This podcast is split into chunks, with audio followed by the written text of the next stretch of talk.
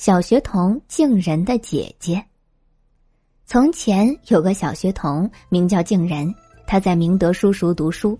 一天早上，书塾的王先生给他出了一个对子：“有客敲门惊午梦。”敬人想呀想，想了整整一个上午，想破脑袋也没有对出来。好不容易放学了，王先生对他说：“敬人，你先回家吧，走路吃饭都不要忘记这个对子。”下午把卷子交上来。竟然闷闷不乐走回家，喝茶吃饭总皱着眉头，一声也不吭。他的姐姐慧敏是个聪慧的姑娘，见弟弟无精打采，就问他：“竟然想什么呢？”先生出了个对子，我想呀想，总对不上。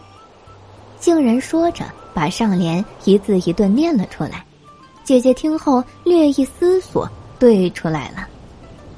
无人傍枕动春心。竟然到了学堂，把对子工工整整写下来，交上去给先生。先生接过一看，吃了一惊，问他：“这个谁给你对的？”竟然不敢撒谎，就照实说了：“是我姐姐对的。”慧敏正当青春妙龄，模样明媚美丽，听说是他对的，王先生心里一动。他未必有这样的才学吧？我再试他一试。傍晚放学前，王先生把静然唤到身边，又出了一个对子：“六尺丝绦，三尺缠身，三尺坠。”静然回家，马上告诉姐姐。那会儿，姐姐正在阳台收被子，随口说：“这个不难。”他很快对出了下联：“一床布被，半幅遮体，半幅闲。”王先生读了这一句，心里痒痒的，念头越转越曲折。他正当花儿一样的年纪，真是有才华又多情呀！莫非他看上了我的才学，不嫌我年纪老大吗？他越想越激动，隔了一天，实在按捺不住，又写了一个上联，让静人拿去给姐姐。竹本无心，节外另生枝叶。慧敏拿到这个上联，听说是先生专门让他对的，心想他一定误会了，不对呢，怕他笑话，以为他才思不足，斗不过他。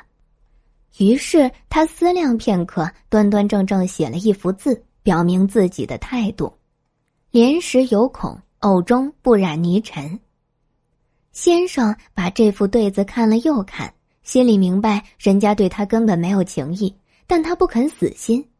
他只是表明他的人品纯洁端正而已，并没有说不爱我呀。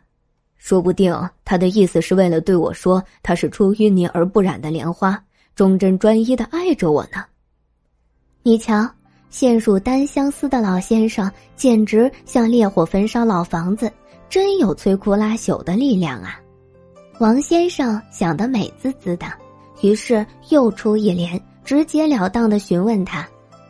树大根深，叫樵夫如何下手？